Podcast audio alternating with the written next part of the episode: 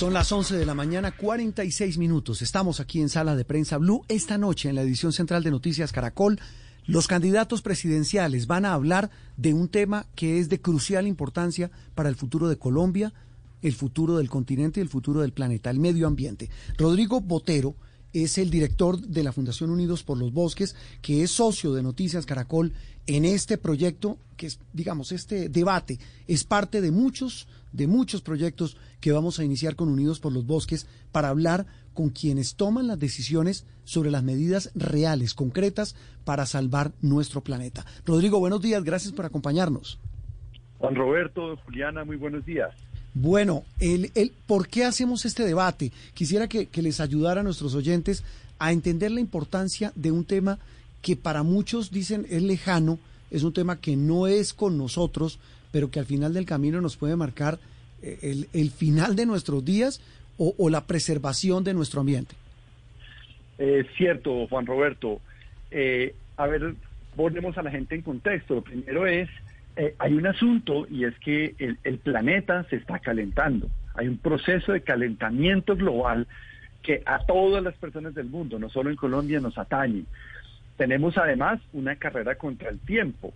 Todos los datos que nos da a nosotros el panel intergubernamental de cambio climático nos dice, señores, si ustedes no logran reducir las emisiones, ¿cierto? A niveles preindustriales, antes del 2030 ese proceso de aumento del 1.5 grados va a ser irreversible. La, la, la, la, la noticia más compleja es que hoy, después del de acuerdo de Glasgow el año pasado, ya se dice, señores, la tendencia que llevan ya va a ser imposible revertirla en el 2030. Entonces, uh -huh. señales de alarma a nivel, a nivel mundial ya están dadas. Es el primer asunto. Lo otro, Juan Roberto, Colombia es un país extremadamente vulnerable a ese cambio climático.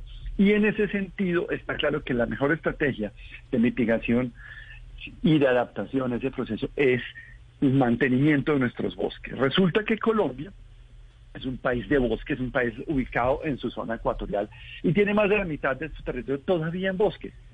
Ese, ese, ese mantenimiento de los bosques está en grave peligro. Se ha venido eh, exacerbando en los últimos cinco años la pérdida masiva de bosques en varias partes del país focalizadas en la región amazónica y la tendencia no para. Eso está llevando a que tengamos un asunto que ya empieza a ser de alarma eh, amarilla, alarma naranja y posiblemente alarma roja, y es, nos estamos quedando sin los bosques más importantes del país, empezamos a tener un posible disminución en la capacidad de mantenimiento del agua, de, sobre todo el agua que viene a las ciudades y que mantiene las zonas agroindustriales, estamos perdiendo suelos, y estamos generando además una condición de ingobernabilidad en grandes áreas del territorio, porque estos bosques se están perdiendo a partir de un proceso que se llama acaparamiento y apropiación ilegal de tierras masivo. Entonces, todos estos factores, eh, Juan Roberto y Juliana, configuran una situación crítica a nivel ambiental para lo que es el futuro del país, no solamente para el próximo cuatrenio, sino para las próximas décadas, y adicionalmente pone una alarma muy concreta frente a la condición de gobernanza del país que, como lo hemos visto en la última semana, es urgente atender. Rodrigo, usted nos describe los desafíos ambientales a los que nos estamos enfrentando. Para poder asumir esos retos, ¿cuáles serían entonces las principales acciones que debería emprender el gobierno que viene? Sí, quien aspire a gobernarlo, Rodrigo. Correcto.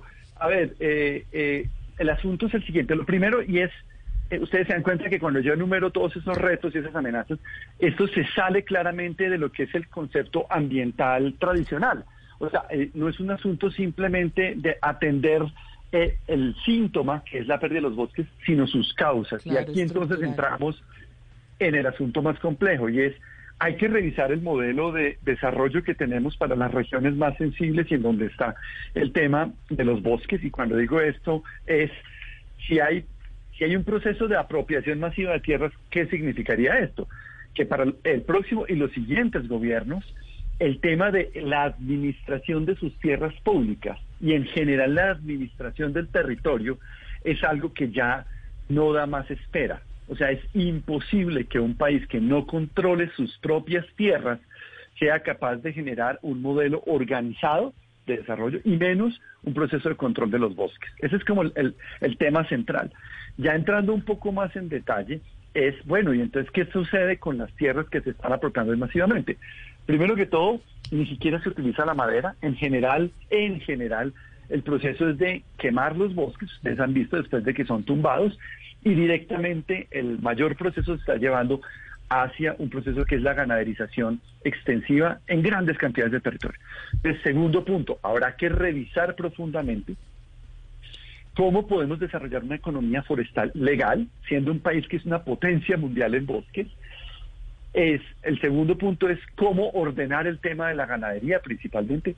Ustedes saben que en, el último año la carne a nivel doméstico subió más de un 35%. Hay mucha gente que ya no puede comer carne. Hay una expectativa de crecimiento en las exportaciones y esto genera, está generando un mercado especulativo que se está viendo en el territorio. ¿Cómo ordenar esto? ¿Cómo garantizar que la gente en Colombia y en el exterior pueda hacer un mecanismo de certificación de que lo que se está comiendo no proviene de áreas deforestadas? Entonces aquí hay todo un paquete legislativo muy poderoso que tiene que ordenar la ganadería, establecer sistemas de trazabilidad y efectivamente definir algo que el país tiene hace mucho tiempo, se llama frontera agropecuaria. Es una decisión trascendental de Estado, en donde vamos a decir, ok, hasta aquí venimos con desarrollo convencional y de aquí para allá nos mantendremos, o mantendremos, no, desarrollaremos una economía forestal. el otro asunto. Sí. Adelante. En lo último, Juan, y es carreteras. Carreteras siempre se dice, ese es el, camino al progreso. Y lo que hemos visto nosotros en todo el país es que las carreteras están siendo el mecanismo de expansión de esta frontera. Es, las zonas más deforestadas están precisamente alrededor de, de estas carreteras.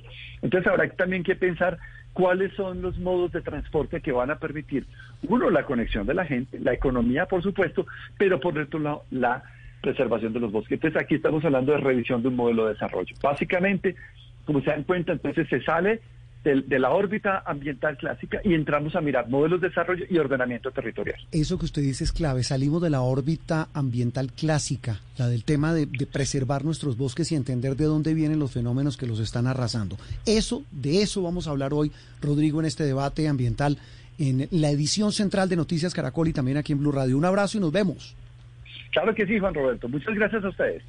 Y le dejo para esta noche, Juan Roberto, también otro problema sobre el que hay que hablar con los candidatos y es la protección de los líderes ambientales.